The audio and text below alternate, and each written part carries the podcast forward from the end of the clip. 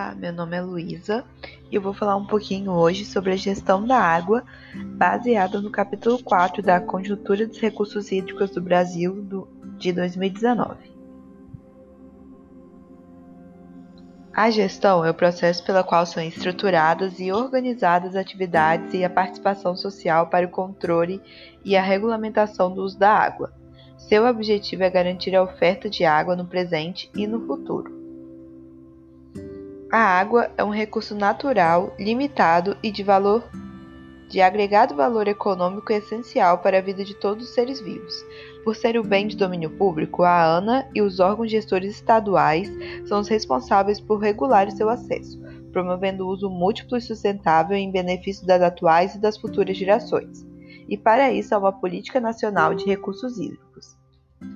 Vinculado a isso, temos os comitês de bacias e agências de água. Os comitês de bacia são considerados parlamentos da água e têm como objetivo a gestão participativa e descentralizada dos recursos hídricos. Já a agência de águas atuam como secretárias, secretárias executivas dos comitês. A água tem duplo domínio no Brasil, ou seja, a Constituição Federal define a dominalidade das águas brasileiras entre os estados e a União. São de domínio estadual, por exemplo, as águas subterrâneas e os rios que nascem e desaguam no próprio estado. Com relação ao planejamento, os planos de recursos hídricos fornecem diretrizes para gestão e ações de regularização, enquadramento, cobrança e fiscalização, e são elaborados por bacia, por estado ou para o país. Temos também a outorga, que é uma autorização de direito de uso da água obtida pelos usuários que causam algum impacto na quantidade e na qualidade da água da bacia hidrográfica. Também temos o enquadramento, que estabelece metas de qualidade de água, que são as classes, que podem variar ao longo do rio em função dos tipos de uso. Alguns são mais restritivos do que os outros. E temos a classe 1, classe 2, classe 3 e classe 4. Também temos a fiscalização, que são ações de comando e controle exercidas pelo poder público para garantir que acordos e normas estabelecidos sejam seguidos. E por último, temos a cobrança, que ocorre para incentivar o uso racional da água pelos diversos usuários, e os recursos arrecadados são utilizados para ações em prol dos recursos hídricos presentes na própria bacia hidrográfica. Agora vamos adentrar mais no conhecimento sobre gestão da água. A Política Nacional dos Recursos Hídricos é uma norma balizadora da gestão dos recursos hídricos no Brasil, e ela é titulada pela Lei nº 9433 de 97, que prevê que a gestão da água não deve dissociar aspectos de quantidade e qualidade, e deve considerar a diversidade geográfica e socioeconômica das diferentes regiões. A Política Nacional dos Recursos Hídricos, também chamada de PNRH, é implementada pela atuação do Sistema Nacional de Gerenciamento dos Recursos Hídricos. O Conselho Nacional dos Recursos Hídricos, CNRH, é um colegiado consultivo, normativo e deliberativo que ocupa a instância mais alta da hierarquia do SINGER. O CNRH já promulgou até 2018 207 resoluções e 71 uma monções e possui 10 câmeras técnicas que tratam de temas específicos. A gestão integrada dos recursos hídricos depende da implementação de uma série de instrumentos de gestão. O Sistema Nacional de Informação sobre Recursos Hídricos é um dos instrumentos e é formado por um grande banco de dados e informações sobre as águas do país, envolvendo um conjunto de processos para coletar, organizar e transmitir dados e informações. A principal base de dados espaciais que alimenta o CISNIR corresponde à base hidrográfica autocodificada, que co compreende a representação de toda a hidrografia do país e das bacias transfronteiriças por trechos de drenagem, e das bacias hidrográficas por meio de áreas de drenagem ou microbacias, conhecidas pelo nome de otobacias. Em 2018, foi publicada uma versão atualizada da bacia hidrográfica autocodificada, que passou a comportar mais de 3,3 milhões de trechos de drenagem e otobacias, bem como simplificações de sua representação para áreas de drenagem mínimas de 5 e 50 km. Pelo CINIR, os planos de recursos hídricos são elaborados com mais detalhamento e precisão Esse instrumento consiste na busca de soluções de compromisso, principalmente com o objetivo de minimizar conflitos pelo uso da água, sejam existentes ou potenciais, tendo em vista os múltiplos interesses dos usuários de água, do poder público e da sociedade civil organizada, bem como as múltiplas metas a serem alcançadas em um período de vigência específico, ou ainda propiciar a prevenção e a mitigação de eventos hidrológicos críticos, como secas e inundações. A Política Nacional de Recursos Hídricos é um documento guia com macrodiretrizes para orientar a implantação da Política Nacional de Recursos Hídricos a nível federal, estadual e distrital, além das ações do XGE. Tem como foco o desenvolvimento de estratégias para o fortalecimento institucional do país e da solução de problemas de maior porte ou que envolvam maior número de bacias interestaduais ou regiões hidrográficas. Visando a elaboração do novo Plano Nacional de Recursos Hídricos, com vigência a partir de 2021, foi instituído em 2018 um grupo de trabalho com a responsabilidade de coordenar a construção do marco lógico e da estratégia para sua elaboração. Em 2019, já no âmbito do Ministério de Ministério de Recursos Hídricos, a ANA e a Secretaria Nacional de Segurança Hídrica iniciaram a elaboração do novo Plano Nacional de Recursos Hídricos, com a definição das etapas, atividades, papéis institucionais e estratégia para articulação institucional de uma construção do plano, que terá horizonte até 2040. Para fins de cobrança pelo uso dos recursos hídricos, o outorga de direito de uso de recursos hídricos e licenciamento ambiental devem ser considerados nos corpos d'água superficiais, ainda não enquadrados padrões de qualidade da classe correspondente aos usos preponderantemente mais restritos existentes no respectivo corpo d'água.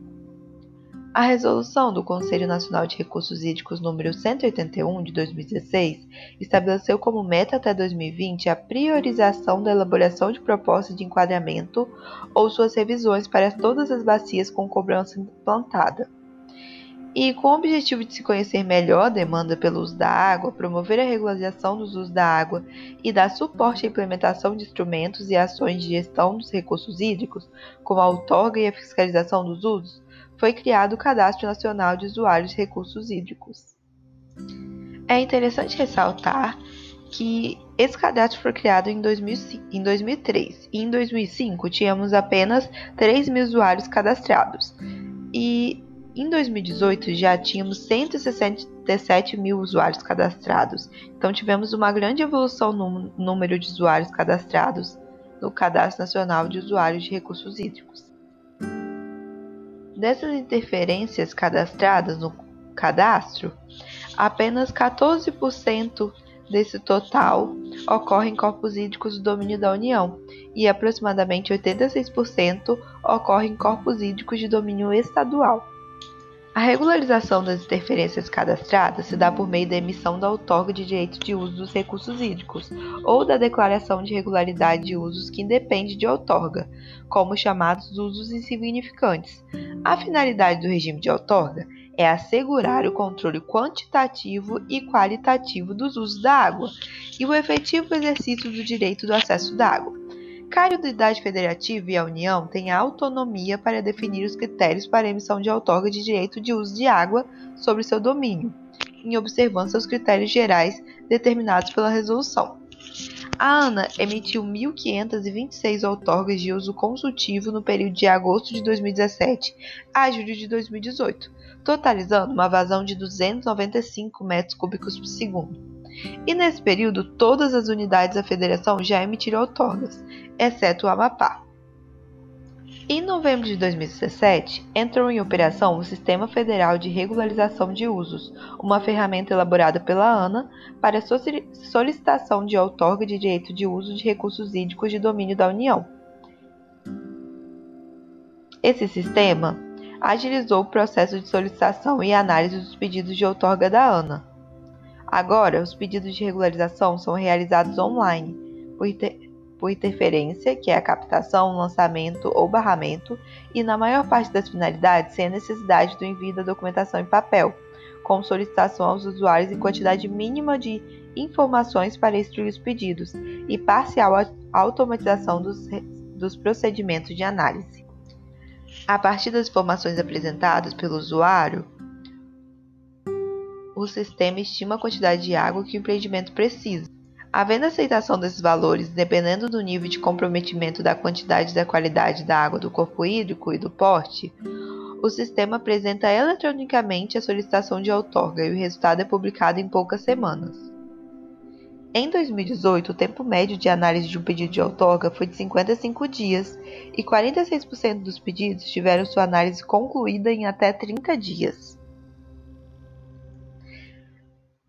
A maioria das outorgas das vazões outorgadas pela ANA e unidades federativas vigentes em julho de 2018 foram para o fim de irrigação.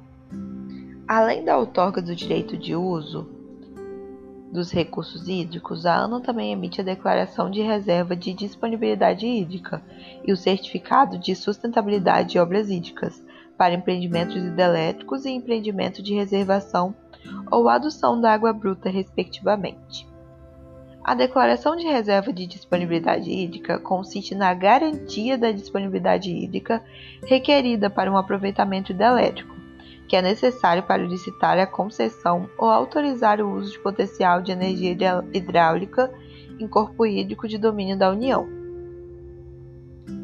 O controle de regras e limites dos usos dos recursos hídricos é, é realizado pela fiscalização que objetiva é identificar e regularizar usuários de água ainda sem outorga e assegurar o cumprimento de termos e condições previstas na outorga, ou em regulamentos relativos ao uso dos recursos hídricos. Em 2018, foram realizadas 30 campanhas de fiscalização pela ANA no país, e resultou em 539 usuários vistoriados e na aplicação de 218 atos de infração. Em algumas bacias hidrográficas existem limites anuais de vazões captadas, conforme a finalidade do uso da água. Essas vazões devem ser monitoradas por sistemas de medição e encaminhadas a ano por meio da Declaração Anual do Uso dos Recursos Hídricos. A declaração é usada para verificação do cumprimento de limites de uso definidos às outorgas e em processos de cobrança pelo uso da água em algumas bacias. A Unidade Espacial de Gestão de Recursos Hídricos definida pela Política Nacional de Recursos Hídricos é a Bacia Hidrográfica. Por isso, a aplicação dos instrumentos de gestão e da atuação de comitês de bacia hidrográfica e agências de água ocorre nesse território, que muitas vezes transpassa os limites políticos e estaduais e federais estabelecidos. O Comitê de Bacia Hidrográfica constitui fórum de debates para tomada de decisões sobre questões relacionadas à gestão dos recursos hídricos de uma bacia hidrográfica específica. Nas bacias onde a cobrança pelo uso de recursos hídricos não está implementada, a estruturação do apoio aos comitês é realizada mediante a celebração de termos de parceria. Além dos recursos da cobrança, a ANA fomenta a implantação de ações destinadas ao aprimoramento da gestão de recursos hídricos nas bacias hidrográficas, através do plano de trabalho específicos. Dentre as atribuições das entidades deliberativas está a gestão dos recursos advindos da cobrança pelo uso dos recursos hídricos, instrumento de gestão que visa reconhecer a água como bem econômico e dar ao usuário uma indicação de seu valor real incentivando a racionalização do uso e obtendo recursos financeiros para o financiamento dos programas e intervenções contemplados nos planos de recursos hídricos. A arrecadação com a cobrança pelo uso de recursos hídricos do setor elétrico em 2018, conhecido como compensação financeira pela utilização de recursos hídricos, foi de 164 milhões, uma queda de 4,5 em relação ao ano de 2017. Os valores arrecadados da cobrança são aplicados na bacia hidrográfica em que foram gerados, administrados pela Agência de Águas ou entidades delegativas de suas funções.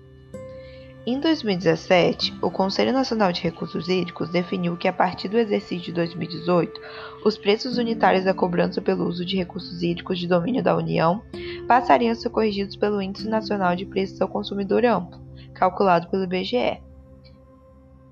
E assim eu encerro um pouquinho da minha fala sobre a gestão de água no Brasil.